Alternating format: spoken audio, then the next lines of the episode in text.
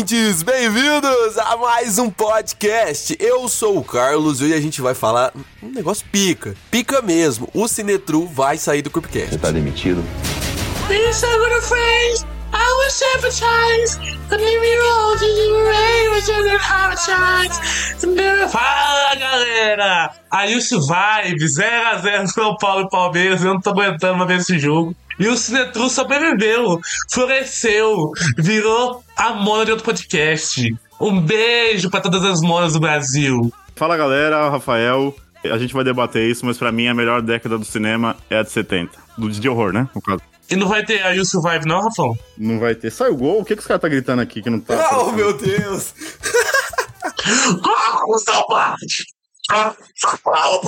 Mano, ele, ele consegue ficar inaudível, mano. Rafa Editor, deixa, deixa isso aí, que ele fica inaudível. 1x0, porra! Ou anular o gol, anular o gol, anular o gol. Anularam o gol. Do São Paulo anularam o gol? Eu não tô Mano, vendo, não. mano ele, ele gritou tanto, não, pode deixar, que ele Não, gritou time do São tanto que Paulo! ficou... Não anularam, não! Aos 83 do segundo primeiro tempo! 1x0 São Paulo Futebol Clube! 1x0, filha da puta!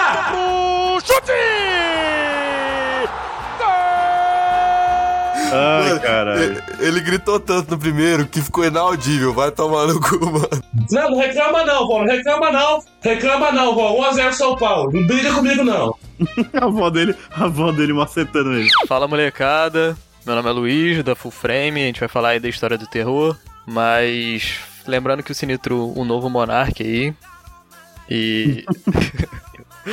e- Mas o verdadeiro terror aí da, da minha vida é torcer pro meu time querido, Vasco da Gama. Fala, rapaziadinha. O, Creepcast vai abrir um catarse de, pra pagar a terapia do Full Frame aí, que é vascaíno. Tá difícil. Você que estava chorando achando que ia sair do podcast pode enxugar suas lágrimas. É mentira, é intriga da oposição. E é isso, hoje a gente vai falar da história do melhor gênero da história. É isso, simples, simples assim. é difícil atingir o nível das outras introduções. Mas, bom, eu sou o Paulo, né? Eu tenho um canal que fala sobre curiosidades, filmes, séries, é, e formado em cinema também. Então, acredito que talvez tenha uma coisa ou outra que eu possa contribuir aqui para a conversa. E galera, hoje a gente vai falar da história do cinema de horror. Isso mesmo, meu querido.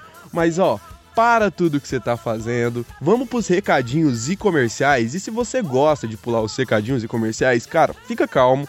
Lá você só escuta um pouquinho porque vai ter explicações breves sobre esse episódio, sobre as partes desse episódio, como esse episódio será conduzido. Então fica ligado, não pula só o comecinho, só para você ficar situado no que vai acontecer. E depois, se você não quer ouvir a área de recadinhos, você pode pular. Então para tudo que você tá fazendo e vamos pros recadinhos e comerciais. Então já pegue seus fones de ouvido, abre o caderno para você anotar tudo que a gente vai falar aqui, para você ficar imerso no que a gente vai introduzir agora. Aumenta o volume, porque tá para começar mais um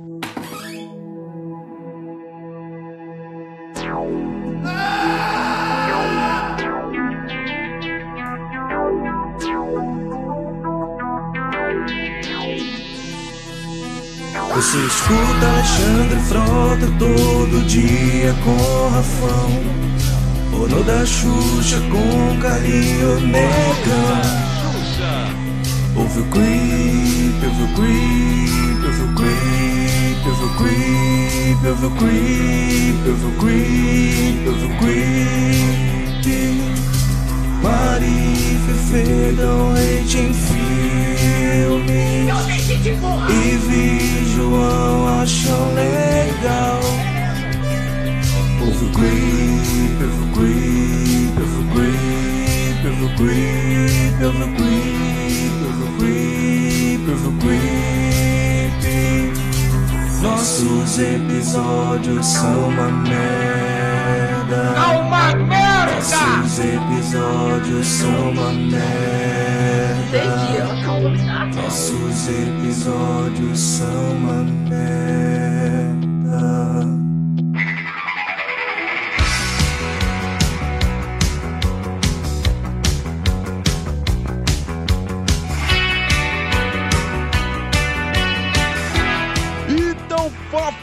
Fala, meu querido ouvinte, tudo bem com você, velho? Como é que foi essa semana, meu querido? Ficou esperando aí na quarta-feira, mas saiu atrasado, mas saiu o Creep Sports. Mas infelizmente, no começo do mês não saiu o Creepy Criminal, mas fica tranquilo, não precisa chorar.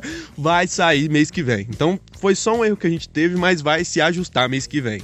E cara, sobre as explicações breves desse episódio, o que eu tenho para te dizer é que agora o ó, hum, tá cheio de conteúdo bom para te entregar. E esse episódio é um deles, cara, para você se introduzir no cinema de horror. Então, ó, é muito especial esse episódio pra gente. Ele terá outras partes. Eu ainda não sei se serão três ou quatro, mas é porque a gente precisa ver episódio, pegar um pedacinho, poder destrinchar tudo para vocês. E se a gente fizesse em dois episódios, podia dar quatro horas entendeu? Podia dar mais, então a gente quer dividir em partes para você e do outro lado poder ouvir. Não é aquela sacada, ai, vamos fazer tal minuto, tal tanto pra galera poder ouvir o segundo. Não, é para te introduzir pedaço por pedaço, pra gente poder fazer algo melhor e mais bem explicado e não ficar algo cansativo para você e do outro lado. E é claro, por mais que a gente venha aqui tratar de assuntos e assuntos, a gente sempre vai manter a nossa comédia de sempre. Então não se esquece, Negão tá aí, pô. Negão, Negão você já ouviu a introdução dele, né, cara? Então, ó, isso é muito importante pra gente. Vai ter mais episódios assim, mais séries como essa aqui no Creepcast para trazer conteúdo para vocês. Os episódios descontraídos também vai ter todo episódio praticamente descontraído, né? Quase todo episódio. Mas ó, não esquece de conferir o episódio do Creep Sports dessa semana que foi falar sobre o futebol em 2012, onde os caras chamaram o Pedro do Decopa e arrasaram no futebol. O negão é crânio no futebol, o negão é crânio, não tem jeito, tá ligado? O cara é nerdola mesmo. E, e ó, se você não quer escutar mais a linha de recados, o Rafael Editor vai passar o tempo para você poder pular quando ela acabar. Então, Dá um minuto, Rafa Editor. 11 minutos e 38 segundos. E, cara, eu tenho uma notícia para falar para você aí do outro lado. E você que ama o Creep, ó, e conheceu o A Hora do Pesadelo por nossa causa, conheceu a gente por causa da Hora do Pesadelo, para você que não sabe, a gente tem a nossa querida empresa, a Creep Studios, que ajuda você aí do outro lado na produção do seu podcast. A gente faz um precinho bem da hora para você, de edição de vídeo, de produção de thumb, de logo, tem de tudo. Se você quiser criar um canal no YouTube, a gente também fornece uma galera de edição para você, até quem faz thumb. Então é uma equipe toda especializada para você aí do outro lado. Uma galera que a gente fornece um desses trabalhos de edição é a galera do A Hora do Pesadelo. Eles são parceiraços nossos e essa semana eles passaram lá no The Nerds, o podcast que a gente fez uma entrevista que os caras não falaram o meu nome, que o negão falou que era só ele que era o fundador. essa cagada aí. Então foi eles. Eles também foram lá falar sobre o novo filme de sobrenatural. Então não se esquece de ir lá no The Nerds conferir, porque ó, o Daza, o Rogério, eles amassam no terror também. Os caras são pica, entendeu? E pra Creep Studios, eu tenho que falar que a gente, ó, foi contratado por uma, galerinha, mas eu vou passar o primeiro para vocês aqui, que é o Universo Parasita. E o host, o Marcelo, vai falar para vocês o que será esse projeto, numa breve áudio que o Rafael Editor vai soltar aí para vocês. Fala aí galera do Creepcast, aqui quem fala é o Marcelo, diretor do Universo Parasita, e hoje eu fui convidado pelo Carlinhos para fazer um anúncio muito legal para vocês. Eu vim aqui chamar vocês para um evento muito importante que se chama O Mês da Trecheira. São quatro episódios no Spotify sobre quatro diretores diferentes com quatro convidados diferentes da internet brasileira. O primeiro episódio, a essa altura, provavelmente já está no ar e foi gravado com Osvaldo, do Trecheira Violenta. Então, se você quiser ver um especialzinho de graça na sua casa, um evento muito legal que vai rolar nesse mês, pesquisa aí no seu Spotify Universo Parasita Podcast e lá você vai encontrar o podcast com os hosts mais lindos desse mundo. Ou quase lá, eu acho. Não se esquece de pesquisar o Universo Parasita aí e seja bem-vindo a essa nova dimensão. Olha aí, galera, tanto de bagulho louco que tá acontecendo. É, velho, um monte de coisa maluca, velho. É, podcasts que a gente vai produzir. Se você tem vontade aí do outro lado de ter um podcast, de ter um canal no YouTube, a gente pode te ajudar a isso, para você não passar aquele perrengue que eu e o Negão passou para aprender sobre tudo que a gente tinha que aprender e ainda tá aprendendo. A gente tá aprendendo muito, a gente ainda é muito leigo. Mas tudo que, toda dificuldade, toda parada, ó, chega em mim, manda mensagem lá no meu Insta, ou manda mensagem lá no arroba logo menos vai ter o Instagram da Creep Studios também, o site onde você vai poder entrar em contato com a gente pra gente fornecer os trabalhos para você aí do outro lado. E é claro, a gente tem um outro cara que edita aqui, que é o Rafa Editor, que é maravilhoso, vocês veem nas edições. Então se você tem vontade de contratar tanto a Creep Studios quanto o Rafa Editor, nosso querido, ó, editor aqui do podcast, vai lá no arroba Ou no bancodecerebros.com.br. E é isso, cara. Se você tem essa vontade, hoje eu nem vou me estender. Você sabe que eu queria que você apoiasse o Creepcast, que você virasse um apoiador nosso, porque agora tá entrando realmente um reajuste. Não que não já teve, mas vai ter agora logo menos um reajuste muito bom para você virar apoiador do Creepcast, ofertas novas, coisas novas, recompensas novas para você e do outro lado. Então fica ligado que logo menos você vai poder apoiar a gente lá e ter mais coisa para você, mais coisa, mais com até conteúdo antecipado se pá. Eu não vou prometer nada aqui ainda. Então fica ligado, fica ligado que tem muita coisa nova chegando aqui no Creep, tanto conteúdo, quanto o TikTok, quanto diversas collabs, diversas coisas que vão ter para frente lá no Halloween. Muita coisa vai ter agora, tá ligado? Vai ter coisas e coisas para você do outro lado. Se você quer fazer parte dessa família junto com a gente e apoiar a gente, é muito importante, porque isso dá cada vez mais gás pra gente. Então vem comigo, vem com o Negão, vem com o Rafão, vem com o Rafa Editor, porque todo mundo aqui é Creepcast, vem fazer parte dessa família. Eu acho que compensa, porque a gente tá aqui toda semana. É para você, meu querido, não é nada pra gente, não. Tudo é reinvestido no Creep. Então vem, vem com a gente, pô. Faz parte dessa família maravilhosa. Alguns é irritante, outros nem tanto. Mas vem com a gente, cara. Vem com a gente, na moral. e vamos logo pra esse podcast, meu querido, que tá maravilhoso, maravilhosíssimo. Então, bora, sobe a música do editor.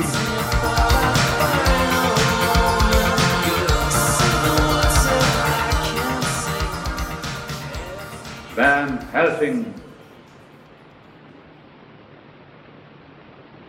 Now that you have learned what you have learned, it would be well for you to return to your own country. I prefer to remain and protect those whom you would destroy. You are too late. My blood now flows through your veins.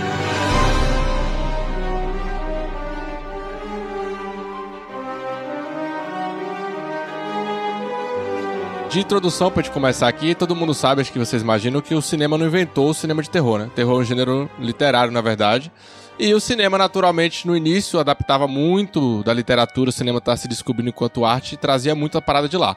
E o que a gente considera primeiro filme de terror é o Castelo Mal Assombrado, The Haunted Castle, dirigido pelo George Méliès, um dos pioneiríssimos monstros sagrados, gênio do cinema. O filme que a gente tá falando que é do século XIX ainda, rapaziada, 1897.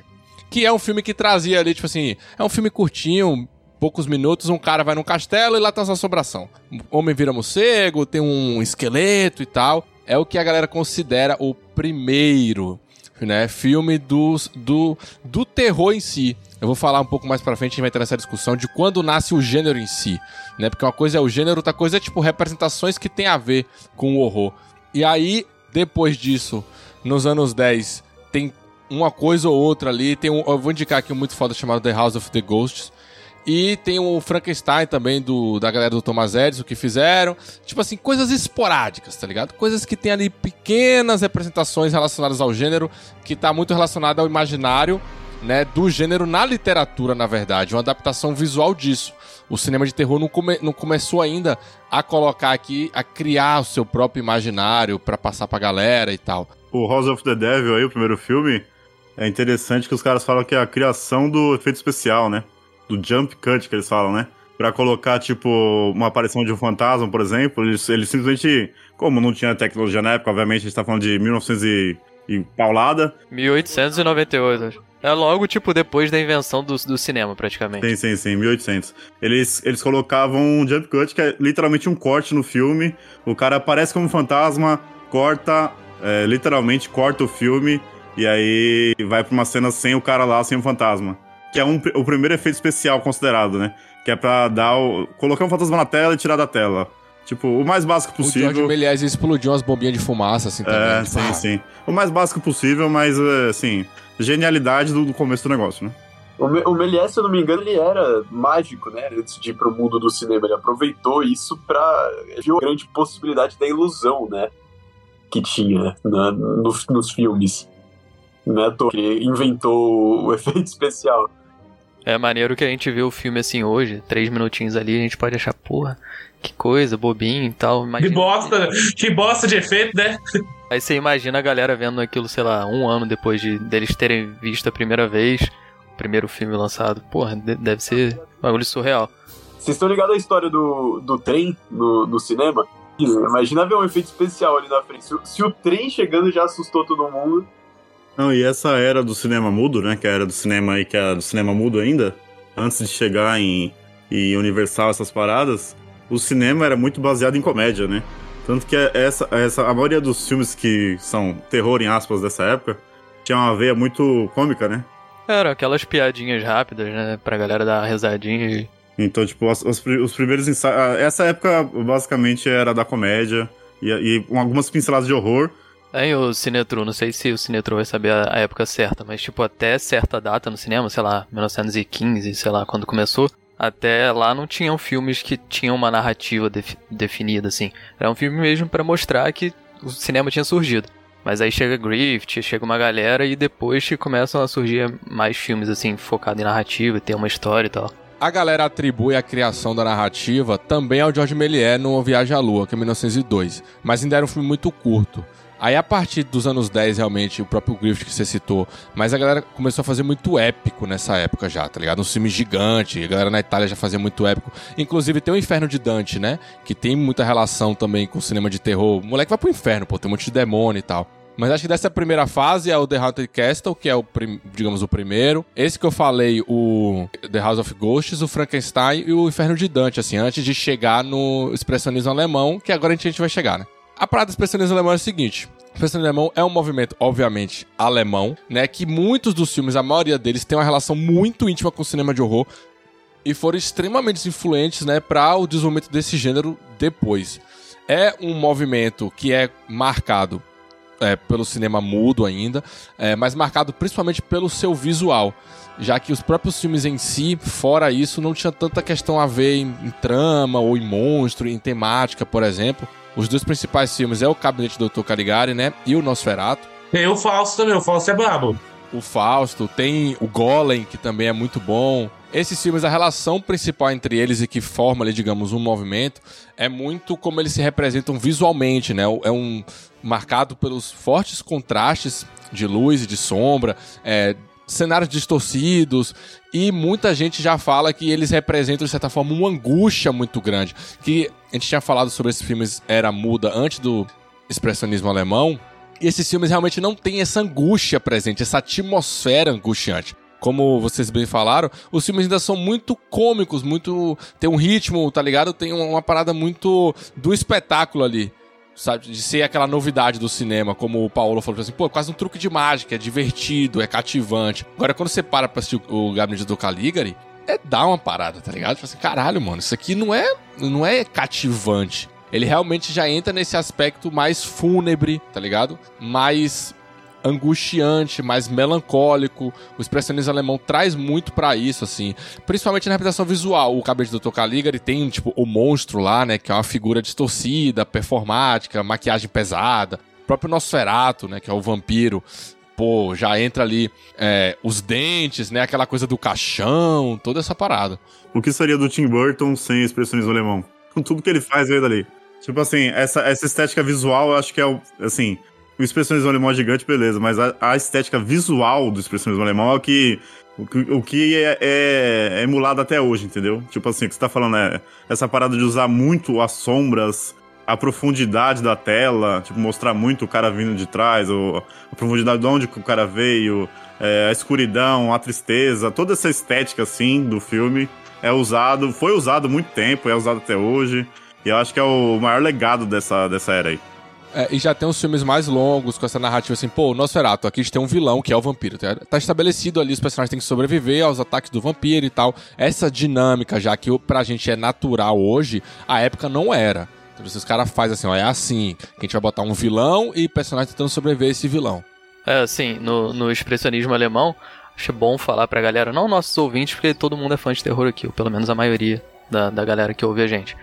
Mas pra falar pra essa galerinha aí fica enchendo o saco, falando que terror não é importante, ou que é qualquer coisa pro cinema, muito influenciado também pelas, pelo Oscar, por exemplo, querendo ou não, a gente gostando ou não, eles influenciam essa galera que ainda tá entrando no terror, ou que não sabe se gosta ou não, que o Oscar sempre cagou, né, pro, pro cinema de terror. Mas o, o expressionismo alemão foi um dos primeiros movimentos ou épocas do terror que E depois, claro, o terror foi evoluindo e sempre acompanhando o contexto histórico. Te- Teve a Alemanha no fim da Primeira Guerra, então a Alemanha estava totalmente abalada e o Sinitru falou que já começou a ter uma narrativa mais triste, mais mórbida nesses filmes, que não tinha ante- anteriormente. E aí o cinema de terror sempre acompanhou o medo, então era o medo que tinha alguma coisa da sociedade que fazia os diretores tirarem papel para colocarem na tela alguma coisa relacionada àquele medo. É, claro que não é regra, claro que não é sempre que vai acontecer isso. Muito legal como você vê que a construção do próprio cinema, é, do próprio terror no cinema também é muito vinculado à história. Então os dois andam lado a lado nessa parada. Eu acho isso incrível, tá ligado? Não, totalmente. Ainda mais, é muito legal como o expressionismo alemão foi marcante, assim, pra história do cinema e principalmente pensando no contexto da Alemanha, né? Acho que muito do que é importante no terror é o suspense, é aquilo que você não sabe o que vai vir, né? Você fica naquela expectativa e com medo do pior. Isso é o, o suspense, né? Isso que, que gera, assim, muito do medo. E a Alemanha tá vivendo exatamente isso, né? Basicamente. Eu acho que o medo, eu, eu não sei se eu vou falar merda agora, mas tipo, eles trazem muito do medo que é conhecido, do que estão vivendo na sociedade, pra depois colocarem no terror, um medo que é que ali na trama vai ficar meio desconhecido e a gente vai ficar com esse medo do não saber o que, que vai acontecer ou de alguma coisa mais com mais suspense, assim. E tem, ó, o Caligari é um filme sobre loucura. Eu não vou dar spoiler aqui, mas é um filme sobre loucura, sobre paranoia. Aí tem o Golem, que é essa ameaça, tipo assim, ele é muito forte, ele é poderoso, é indestrutível. Tem o Carruagem Fantasma, que tipo assim, os protagonistas são tipo dois beberrão lá e os caralho, tipo, é, começa a mostrar, digamos, um pouco da sociedade para além dessa coisa de dois minutos aqui fantasiosa. É botar, o- bota um pouco o pé no chão mais, tá ligado? E depois do, do expressionismo alemão foi o quê? O- A Paramount comprou os direitos dos caras, né? Levaram para os Estados Unidos e aí fez A o quê? Universal. É, e criaram a Universal, né? Acho que antes da gente só pular pra essa fase, acho que, mano, um bagulho que é muito legal de trazer também, que acho que o expressionismo alemão teve uma, uma parcela im- importantíssima de, de culpa, assim, entre aspas, né? É que o, o cinema antes ele nem era considerado cinema, né? Ele era uma extensão do teatro. Ele era o teatro filmado, né? As câmeras elas não tinham não tinha movimento de câmera, era um palco com atores ali, né? Luz e sombra, muito do que o expressionismo alemão brinca foi realmente muito inovador porque começou a dar uma cara mais de, de uma nova arte que estava surgindo ali, né? O Griffith, o Griffith começou com isso e acho que o expressionismo alemão turbinou essa questão, assim, de diferenciar a arte do cinema e do teatro. O cinema sofreu mais que o Guts.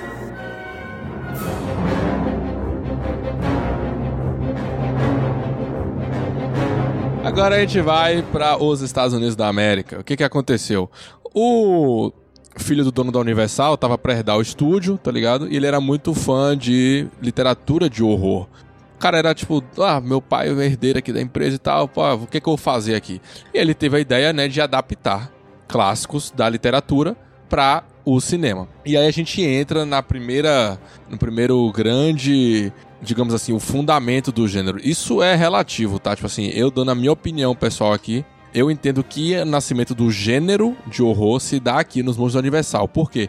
Porque gênero é repetição de código, é algo que faz de forma generalista mesmo. Então antes era pequenos pedaços de representações de alguma coisa relacionada a um gênero de horror Rapaz do céu, você nasceu em Salvador, rapaz. O seu nome é Cinetu. Não é nem Cine Verdade, é Cinetu. O, todo mundo aqui sabe que você que você mama os Estados Unidos. Pra você considera o cinema de terror dos Estados Unidos o maior do mundo, Cinetu. Para com isso, rapaz. Eles estão questionando isso terror- até hoje aí, Sinetro. Até hoje. É, velho. Eles todo mundo. Mano, é, o bagulho foi criado no expressionismo em outros lugares. Não. Os Estados Unidos criou. Não, questão mas de é que no expressionismo não existia uma produção significativa, numérica, e não existia o pensamento, tipo assim, ah, isso aqui é um código do gênero, vamos repetir, vamos fazer de novo, porque faz parte da coisa, tá ligado? Era muito isolado as coisas. Então, tipo assim, se você pegar o, o expressionismo alemão, se você pega assim, lista de expressionismo alemão, não tem 20 filmes, tá ligado? É muito pouco pra você falar que fundou um gênero, tá ligado? Ah, tem os rapaz, códigos. Mas eu falo assim, o que é um gênero? O gênero é a é repetição fato de forma generalista. mano. Sabia? Porque o Drácula, ele foi chamado de Love Story ainda. Não tinha o. o... Eles não chamavam de filme de horror, entendeu? Então, até o Drácula não era cravado como filme de horror. Então, tipo, é, é um fato histórico, realmente. Essa época cravou, tipo, isso aqui, isso é filme de terror. e, e começou aqui, tá ligado? É tanto que a gente tem ainda o Fantasma da Ópera, que é de 25, ainda é antes. Mas a gente tem aqui é, em 31 Drácula, Frankenstein e a adaptação do Médico Monstro. No mesmo ano, tá ligado? Então, tipo assim, são três grandes filmes da história do cinema de terror, colocados ali no mesmo ano e feitos com esse pensamento, porque o sucesso. Ó, os Estados Unidos lançou o. Você falou aí do Drácula, Frankenstein, em 1931. O Japão já tinha lançado um filme de terror que era Page of Madness. A Alemanha já tinha lançado um filme, tá ligado?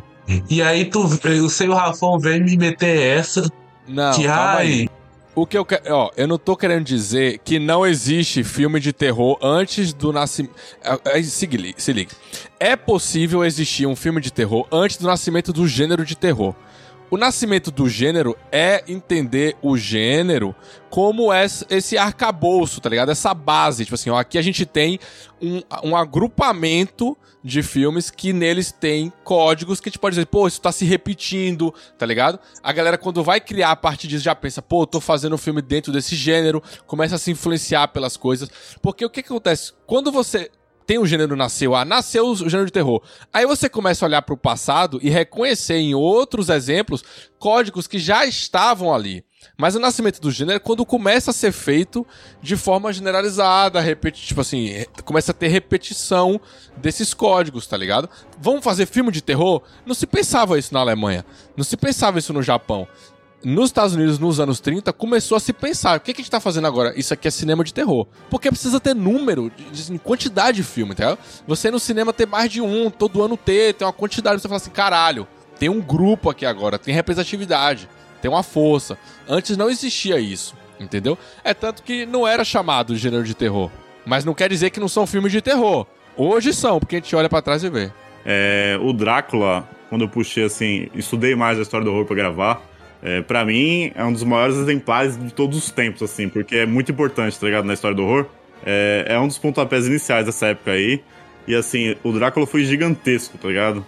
Não, o Drácula, ele foi, ele foi importante nessa época, depois, 70, 80, 90, 2000, tá ligado? Tipo assim, tipo assim, várias representações de Drácula, de vampiro. Então, tipo assim, o cara atravessou gerações assim só na pancada, velho. E, e, tipo, saiu, e saiu do cinema e foi pra outras artes, tá ligado? E saiu, tipo assim, foi pra diversas artes, literatura, música, é, cinema, foi pra pintura, tá ligado? É, o Drácula, como, como o Cinetru falou, veio lá do, do- da literatura, né? Do, do É, né? Eu, lá, eu troquei, do eu troquei, foi É, mal. tanto que o Nosferatu já é Drácula, mas eles não conseguiram a liberação dos direitos na Alemanha e inventaram o Nosferatu, mas era, é Drácula. O Drácula é do livro do Bram Stoker, né? Inclusive. Isso. É, então, dessa galera que Mary Shelley, que fez o Frankenstein, fez o, o Alan Poe lá. E a galera só morria com 40 anos. Caralho, ficava bolado com essa porra. Expectativa de vida dos caras é 40 anos. Puta que pariu. Então, e o, e o Drácula é tão importante que, que ele tem três versões, né? Na época, né? Tipo assim, eles tentaram realmente lucrar em cima. Tipo, eles fizeram a versão muda, a versão espanhola do filme, tá ligado? Que é engraçado pra caralho assistir. Que é- são com outros atores, obviamente, mas. E aí, meio que eles se fuderam, que não deu esse retorno todo, e aí eles desistiram.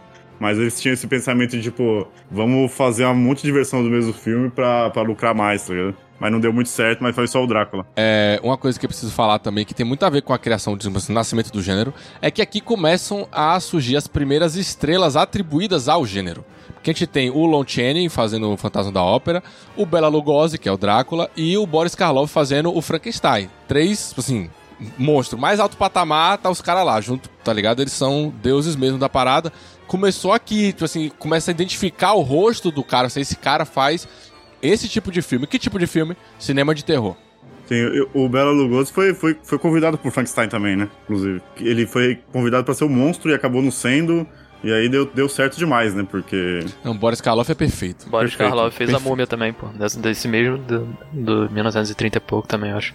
Frankenstein também, que é outro gigantesco, ele sofreu censura pra cacete, né? Só pra dar mais uma pincelada.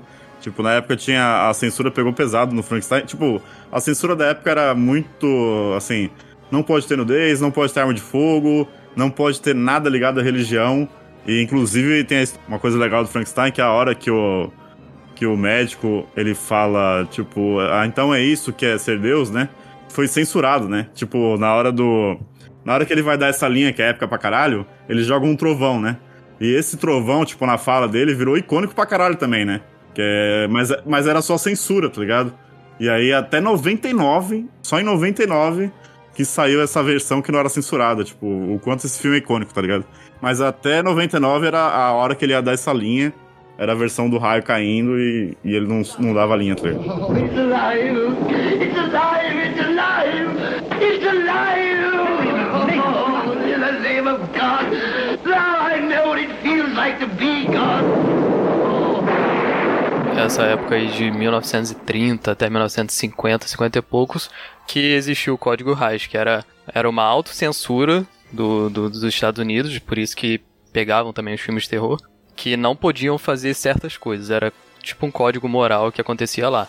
Então, sei lá, não, não, não podia ter nudez, não podia ter é, tráfico de drogas, não podia ter certas coisas assim. Os filmes tinham que terminar sempre de forma positiva. É, não podia ser muito sujo, é, sei lá, tem, tem até um- uma listinha ali de coisas que não podiam, depois de ver lá no Google, mas era um negócio assim ficou até, sei lá, 1950 e poucos. É porque se você for ver essa linha, essa fala, é uma blasfêmia do caralho. Pra gente hoje é pff, nada, né? Mas na época era blasfêmia pura, né? Tipo, ah, ele tá se igualando a Deus numa puta época conservadora, tá ligado? É interessante.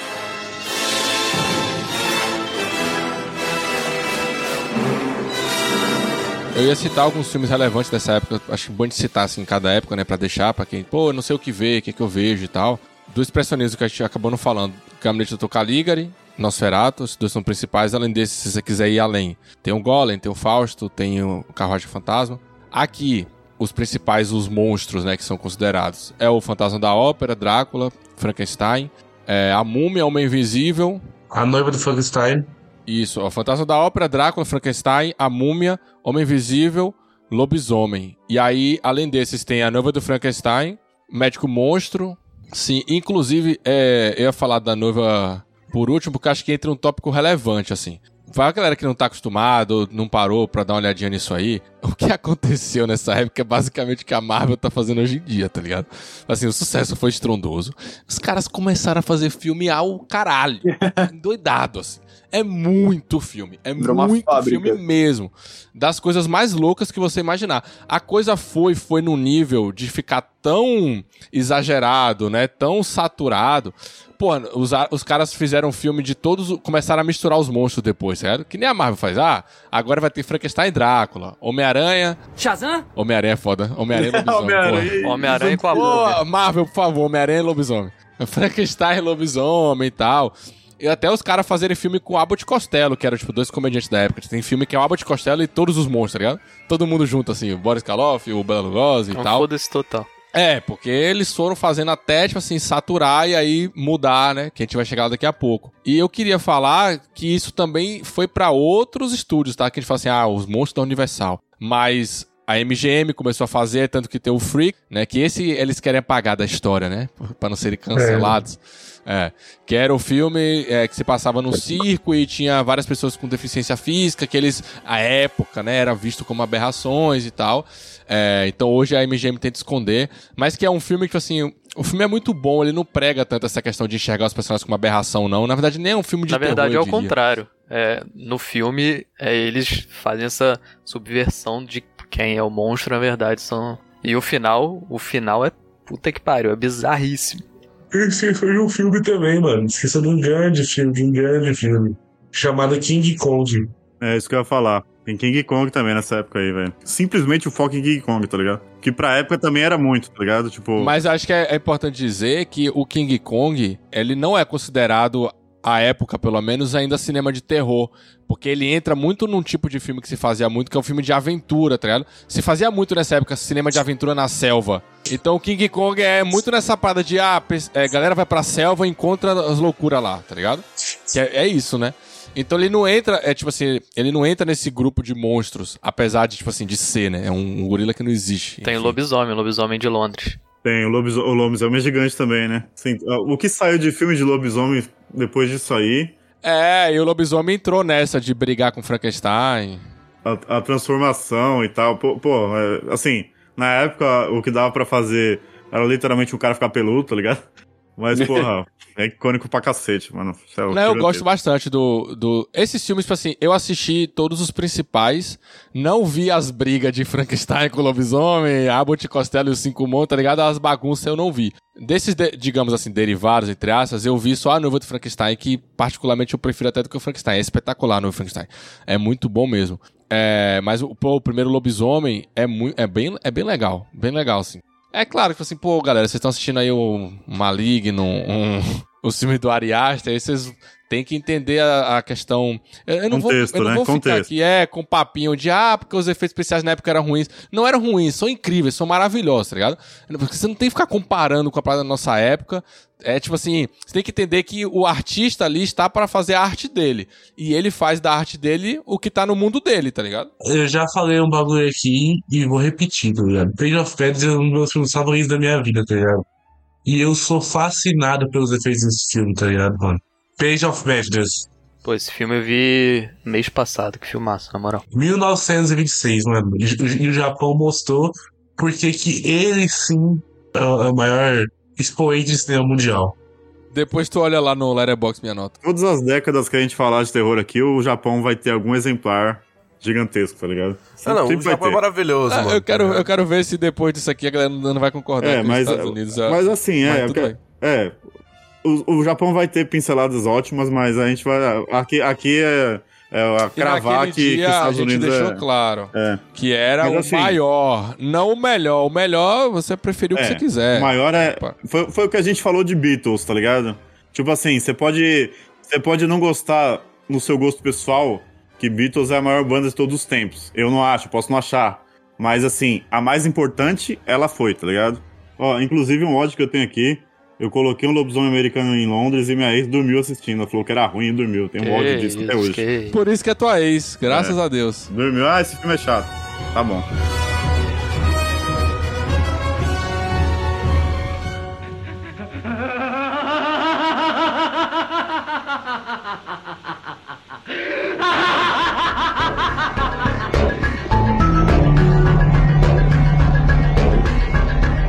Acho que, mano, o, o, que é, o que eu achei só, o que eu paguei muito pau que vocês falaram é, é essa problematização, assim, de, tipo, onde nasceu o terror, tá ligado? Eu acho que nesse aspecto é muito interessante. Hoje, a maior indústria cinematográfica é o- a indústria dos Estados Unidos, né? Tipo, tem as duas maiores indústrias do mundo. A primeira é a bélica estadunidense, a segunda é a cinematográfica estadunidense. É, eu acho minimamente suspeito, tipo, quando a gente afirma que nasceu nos Estados Unidos o gênero terror, sabe? A questão é, será que realmente na Alemanha já não se falava disso, de tipo, um- o termo de passar medo, de transmitir uma insegurança sem dar o nome terror? Ou será que só os Estados Unidos que não sabiam disso ainda, tá ligado? Acho que essa, essa é uma questão interessante, assim, que a história é sempre escrita por quem tá no topo.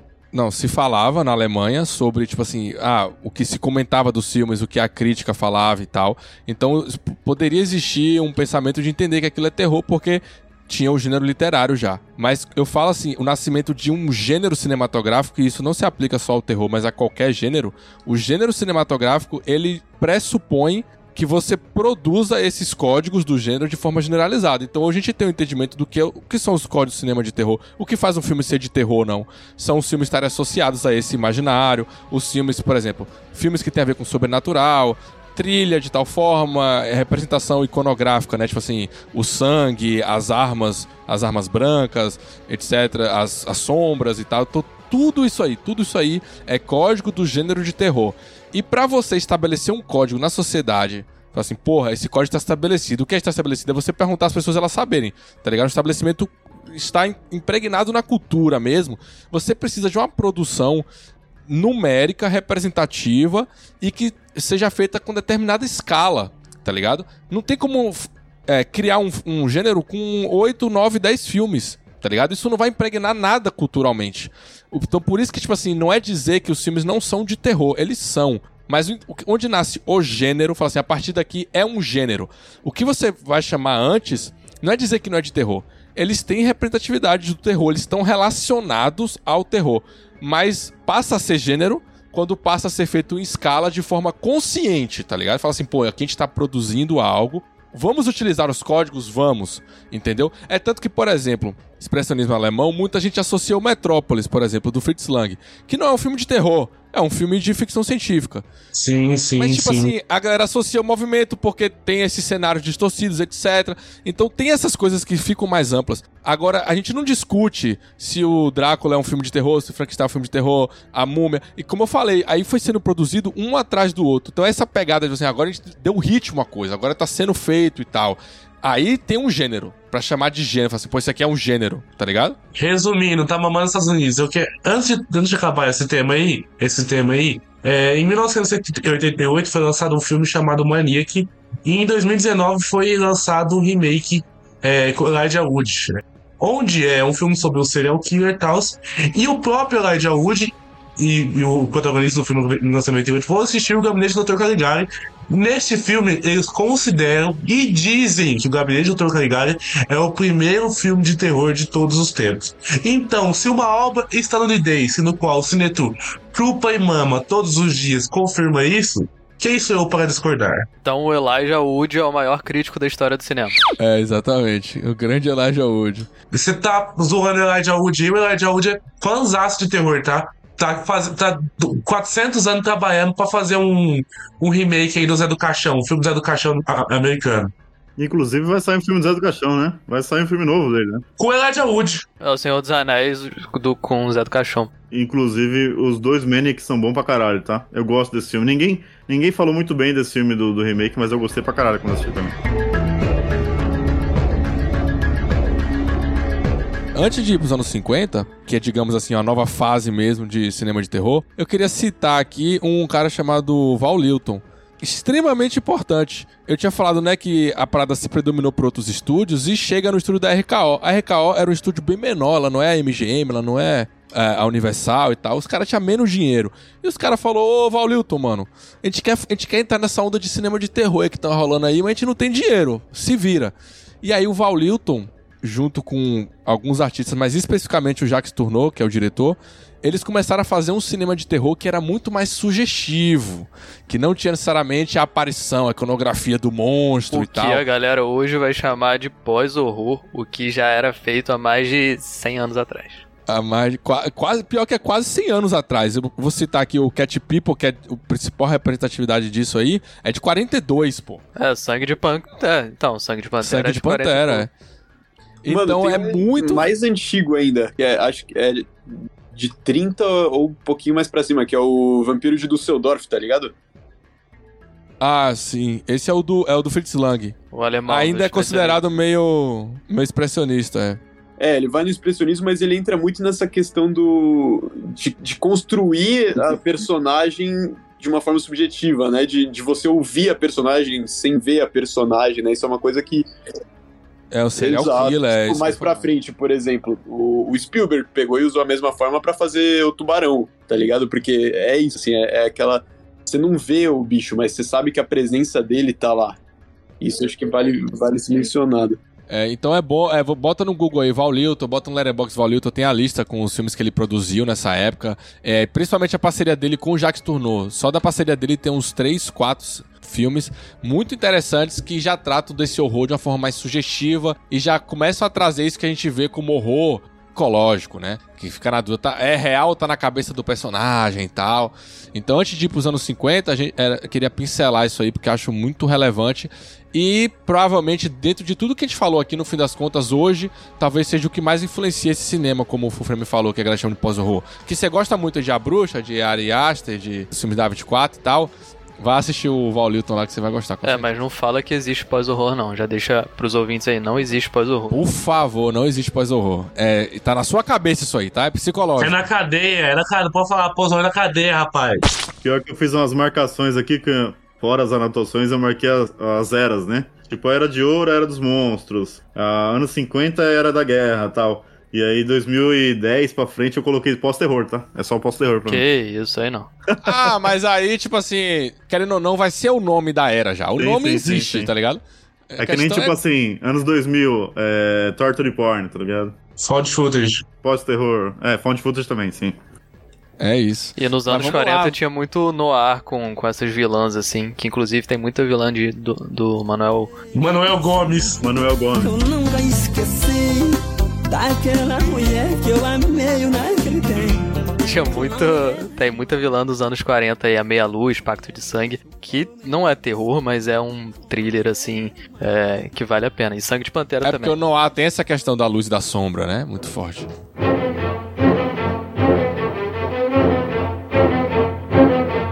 Vamos de anos 50 agora, rapaziada. Vamos cobrindo aí.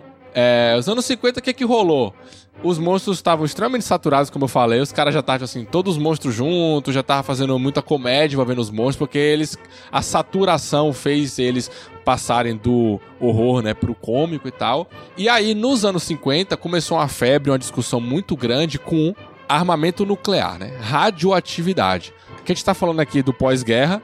E pra quem tá ligado no cenário de pós-guerra aí da Segunda Guerra Mundial, a gente inicia a Guerra Fria, né? Que era uma disputa entre as duas potências que emergiram da Segunda Guerra, Estados Unidos e Rússia. Né, aqui ainda mais, daqui pra frente, a gente vai ver a influência da história no cinema e no cinema de horror, tá ligado? Aqui principalmente. É, aqui muito forte mesmo, assim. É, é total. Então os filmes acabam indo diretamente para esse encontro delicioso com a ficção científica, né? Então os filmes de horror, os principais filmes de horror dos anos 50, eles vão nesse encontro por estarem relacionados a essa, esse medo generalizado, e, essa e é paranoia. um negócio que o Negão falou do Cinetru agora, eu quero ver ele mamar, né, os Estados Unidos, porque aqui é os Estados Unidos colocando ah, o comunista, é, extraterrestre, parará, trazendo essa parada, né, trazendo uma questão política pra dentro do cinema de horror deles, né. É, os Estados Unidos, é, os caras. É foda como eles não percebem as coisas acontecendo, mas os autores, muitos deles fazendo crítica para os Estados Unidos. Críticas, hum, é, tipo assim, que nunca foram tão bem assumidas, né? Porque a gente tá falando de uma época que é, o poder militar Estados Unidos era muito forte, a repressão era muito grande, então os caras desconfiassem que tu era comunista, esquece. E aí a pergunta, Cinetrus, era uma crítica ou é você, né, como algumas outras pessoas, ou às vezes eu, algumas vezes, que está procurando genialidade onde foi feito algo espontâneo? É, tipo assim, não, não importa, não importa se era ou não. Isso aí não importa mesmo. Assim, é irrelevante qual era a intenção do artista em fazer tal parada, porque a gente não pode criar um pensamento, uma perspectiva de consumir cinema que não vai ser aplicável, digamos assim, ou não vai englo- englobar o cinema no geral. Então, assim, ah, esse filme aqui, eu vi uma entrevista do cara falando que era. Tu vai ler a entrevista de todo o filme que tu for assistir? Não vai. Não existe É, é isso, esse tá negócio de, de- do- da intenção do artista, eu acho que é que tipo você vê o Tropa de Elite. O cara teve a intenção, pô, ele teve a intenção de fazer aquele filme daquele jeito pra, porra, é, meter pau na polícia e o caralho, mas quando a gente vê, o cara tá lá botando trilha sonora de ação e o cara tá subindo amor, você fica, porra. É o ícone qual, fascista. Qual a intenção É, dele? né? é- é- e a galera amou, amou, tipo, acabou amando o Capitão Nascimento, que não era o foco dele, É, então, na, essa é a pensamento intenção dele. do, do É, diretor. e, e outra, tipo assim, tem coisa que vai além do voluntário, pô. O cara tava na época, ele tava lá vendo o jornal falando de radioatividade, tá ligado? Tipo assim, é, é impossível não se influenciar ou não mexer com sua cabeça de alguma forma.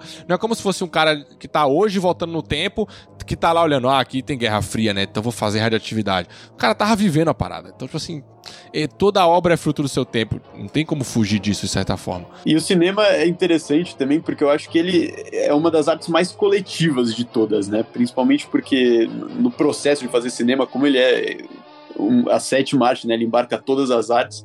Produzir o filme já envolve muita gente. E, e aí a última etapa de produção do filme é a recepção, né? Não adianta só o, o artista ter uma intenção, porque a maneira que ele vai ser absorvido, isso também faz parte da obra, né? Então, realmente, a, a intenção do artista é útil, basicamente, para como ele vai conduzir o filme. Mas depois que o filme tá pronto, acabou. Assim, na, na minha opinião, a intenção do artista acabou ali. Aí vem o que o público vai absorver disso, né? O filme faz parte também desse processo. E aí surgiu o que nos anos 50? Gojira. É, o, o Gojira é o mais bravo desse. O medo da radiação, velho. O medo da radiação gerou não só o Godzilla, que é o maior exemplo, mas um monte de filme com, com aberração em, em animal, né? O Monstro da Lagoa Negra. Aranha Gigante é o Tarântula, o Den, o Den é o Formiga Gigante, tem É, vários. ou eles trataram a radiação como isso, como ah, gerou um monstro gigante, que é o medo da radiação, ou foi ah, trazendo ET, né? Que é o dia que a Terra parou e tal, tal, tal. Tipo, um monte de ficção científica boa.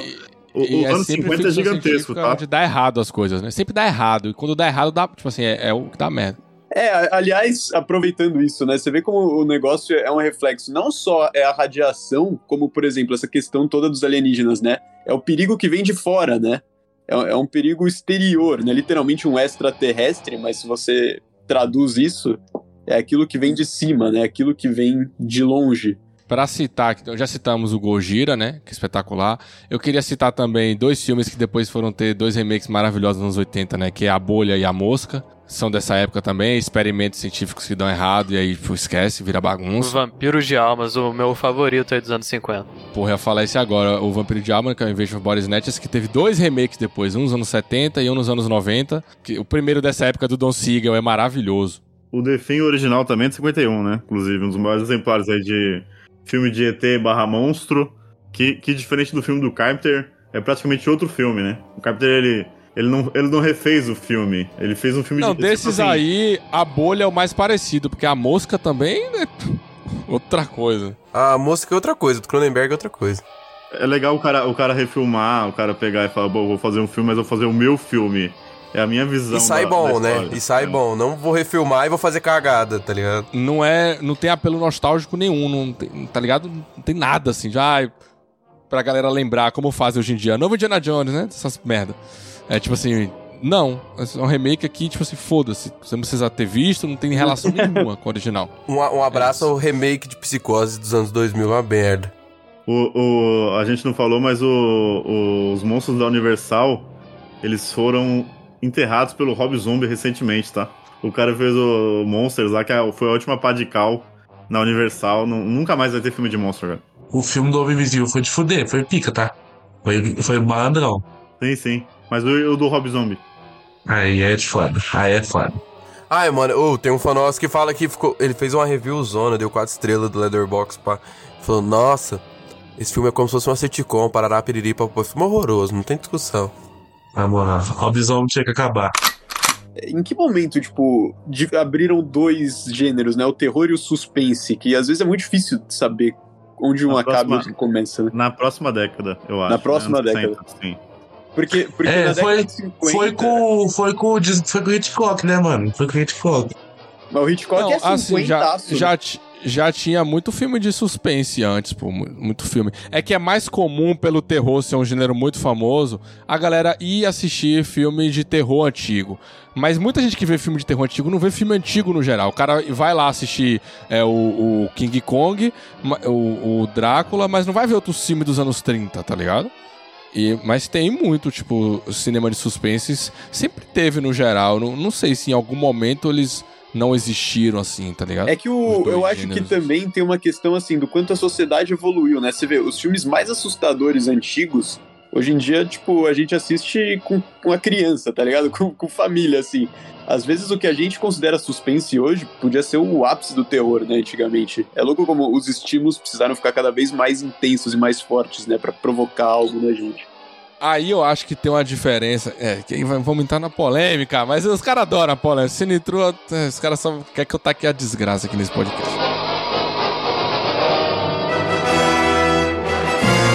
É, eu acho que existem, na verdade, delimitações bem claras do que é ou não cinema de terror, de uma forma até mais inconfundível, assim. É que isso abre um espaço para discutir sobre dar medo ou não. E aí tem que deixar claro aqui: cinema de terror não precisa dar medo para ser de terror. Beleza, isto posto, um filme, por qualquer filme que tenha, por exemplo, uma associação sobrenatural, em tese ele é de terror, mesmo que seja em parte de terror, porque o imaginário está construído, e ele se aproveita daquilo. Vou dar um exemplo por aqui, para gerar logo a polêmica e já acabar com tudo. Gaspazinho é em parte um filme de terror. Não, imp- ah, mas por que não dá medo? É um filme infantil, é um filme. É em parte um filme de terror, porque ele, so- é, ele subentende que você conhece o imaginário do que é a representação do fantasmagórico no cinema. E ele se aproveita disso. Muito do humor do filme é baseado no fato de ser um fantasma que é pra dar medo, entre aspas, não dando, sendo amiguinho, é o fantasminha camarada. Se Gasparzinho é empate um filme de terror, Simão Fantasma Bundão também é? Mas com certeza, mas com certeza. E outra, vou dizer mais. É, muito do que a gente considera também cinema de terror tá relacionado, um outro código né, muito relevante, é relacionar a dinâmica do próprio personagem. Assim, o personagem está na situação que amedronta ele. Ele sente medo. Então, Simão, o Fantasma Trapalhão, definitivamente é um Não, filme que é não é fantasma atrapalhando, não. É Simão Fantasma Bundão, rapaz. Bundão, muito bom.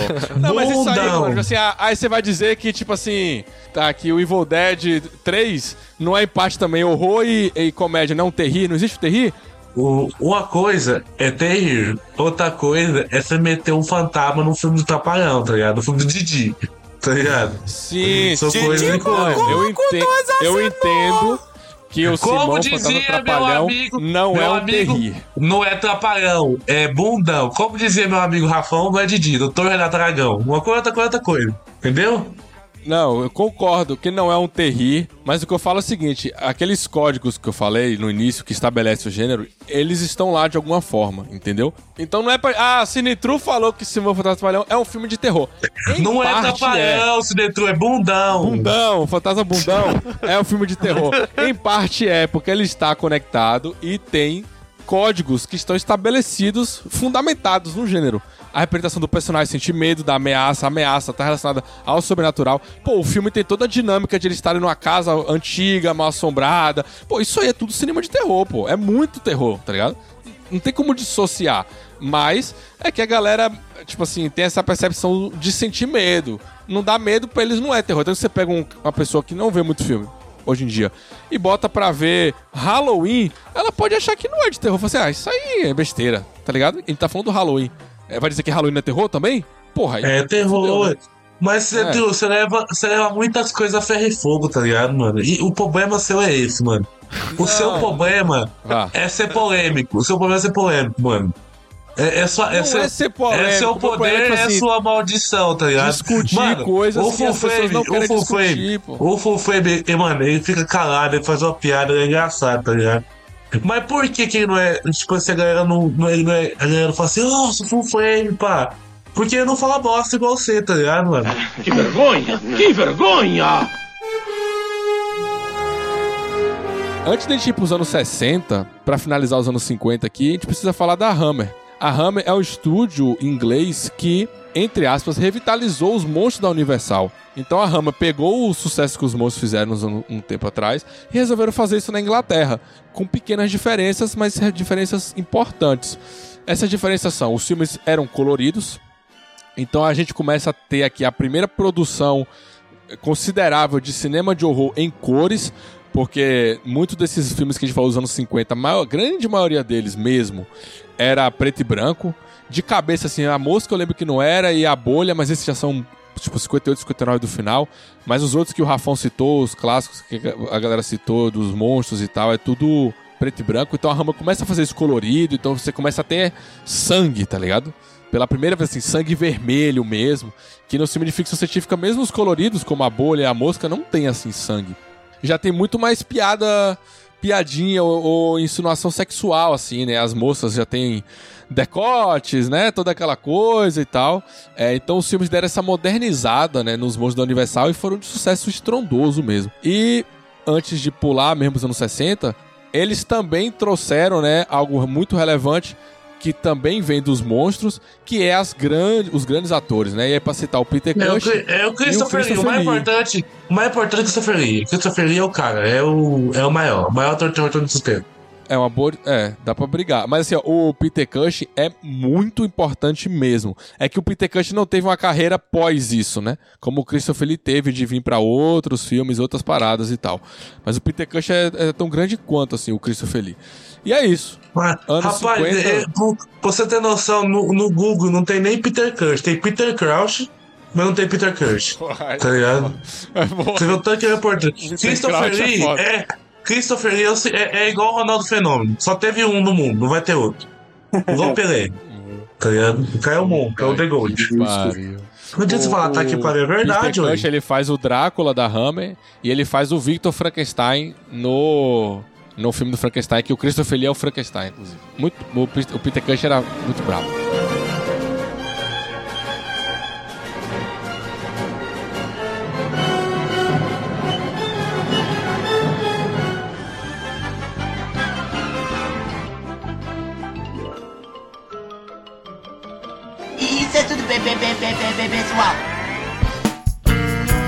A edição deste podcast é feita por bancodecérebros.com.br.